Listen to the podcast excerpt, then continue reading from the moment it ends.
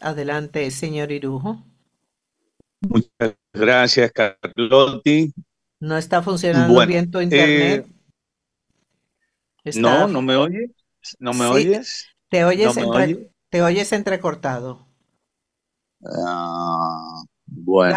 Dale, a ver. A ver, ok, ok.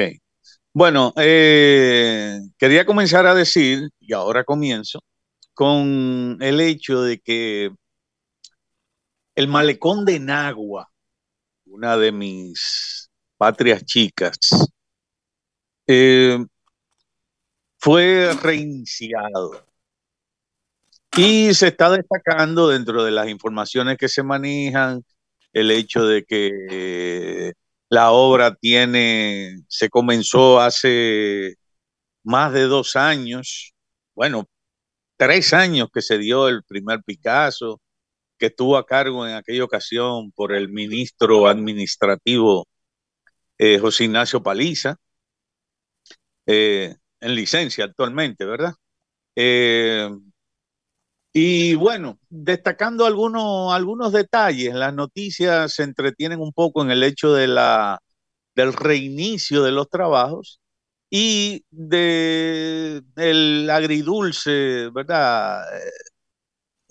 La, o la agridulce decisión de destruir algunas casas casi centenarias en esa comunidad, la casa de los capellán y así etcétera. Y el lamento de alguno de los miembros de esa familia, eh, bla, bla, bla, ¿verdad? Eh, porque mm, ya ustedes saben, el, sentimiento que, que, que, hay también apegado a los lugares donde uno ha tenido mucho tiempo viviendo.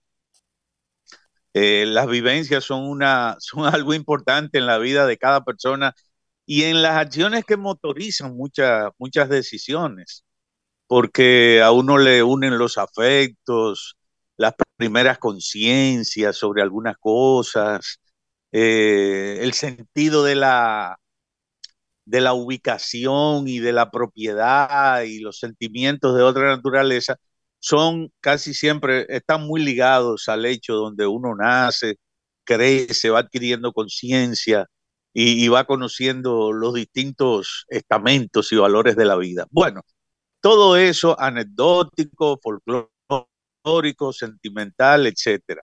Pero lo que quiero destacar de esta anécdota, de esta noticia, es el hecho de que en plena campaña electoral se reinician trabajos de construcción importantes en una comunidad. Eso no solamente pasa en agua, eso está pasando en muchos otros lugares. Y está, también hay noticias y hay eventos de otras comunidades, en la línea noroeste, por ejemplo, en Dajabón, en Montecristi, en, en la provincia de Valverde, en sus distintos municipios, etcétera. La gente ha estado eh, señalando la ausencia total de atención durante mucho tiempo algunas comunidades se quejan de que prácticamente tienen décadas, tres décadas, que no hay una sola inversión del Estado en la comunidad y donde todavía hay faltas eh, vitales, vitales en algunos servicios, que si salud, que si educación, que todavía falta, incluso hasta de un simple parque para recrearse la familia el fin de semana, algunas comunidades se quejan de eso. Y ni se diga de otros servicios que siempre tienen sus más y sus menos, pero que tienen también una importancia capital en la vida de las personas. Los servicios de agua que no son, no son regulares, son muy difíciles. Lo de la basura ni se diga. Hay comunidades que se quejan incluso de, de la electrificación. Pero si nos concentramos por el, por ejemplo, en el hecho de que estamos en un periodo de campaña y de que el gobierno está retomando precisamente en, alguno, en alguna de estas comunidades eh, el reinicio o el inicio incluso.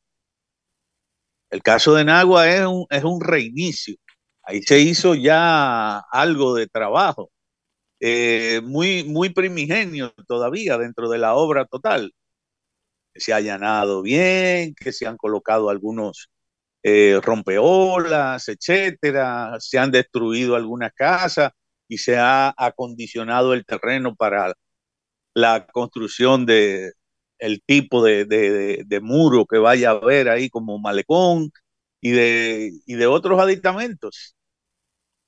Eh, o sea, lo que hay hasta ahora solamente es, ha sido una entrada muy hermosa, con las letras, el nombre de la comunidad, bla, bla, bla, pero falta quizás, eh, pienso así, grosso modo, más del, del alrededor del 70% de lo que es la obra total proyectada, creo que apenas se ha avanzado un 30%. Eh, comprobación visual propia y pensando en lo que en, el diseño que se ha presentado en la maqueta. Bueno, pero el punto es que tanto en Nagua como en otras comunidades y, e incluso en comunidades donde algunos de nosotros, por ejemplo, residimos, uno ha podido comprobar que desde el inicio de este gobierno ha habido algunas obras que se han comenzado y de buenas a primeras se suspenden los trabajos. Y se llevan los equipos. ¿Por qué pasa eso? Ah, se cae de la mata.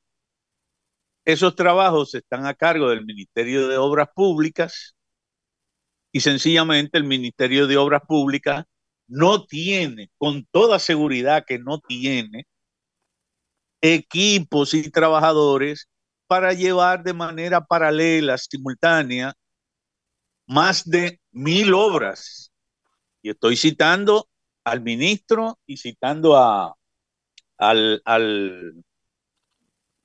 Sí, ya voy a terminar. Citando al ministro y estoy citando también a, a, Licho, que no sé si es viceministro, si es relacionista, etcétera. Pero eh, ahí está el problema. ¿Por qué necesariamente se comienzan mil obras al mismo tiempo contando con un equipo limitadísimo como el que tiene el Ministerio de Obras Públicas? Entonces, el llamado es a que efectivamente Obra Pública deje de ser juez, parte, fiscalizador, eh, acusado, etcétera, etcétera, etcétera, como también lo es porque la gente acusa y, lamenta que Obras Públicas prolongue tanto la culminación de una obra que inicia precisamente por ese tipo de déficit. Bueno, ¿y para qué están la cantidad enorme de empresas, de contratistas de construcciones aquí, con equipos, algunos de ellos, que puede hacer una selección adecuada? Entonces, Obra Pública no tiene por qué ser la ejecutora directa de muchas de las obras que el gobierno aprueba, que se plantean en el presupuesto, etcétera. Se puede contratar empresas y de esa manera eh, compañías de construcción, de ingenieros, etcétera.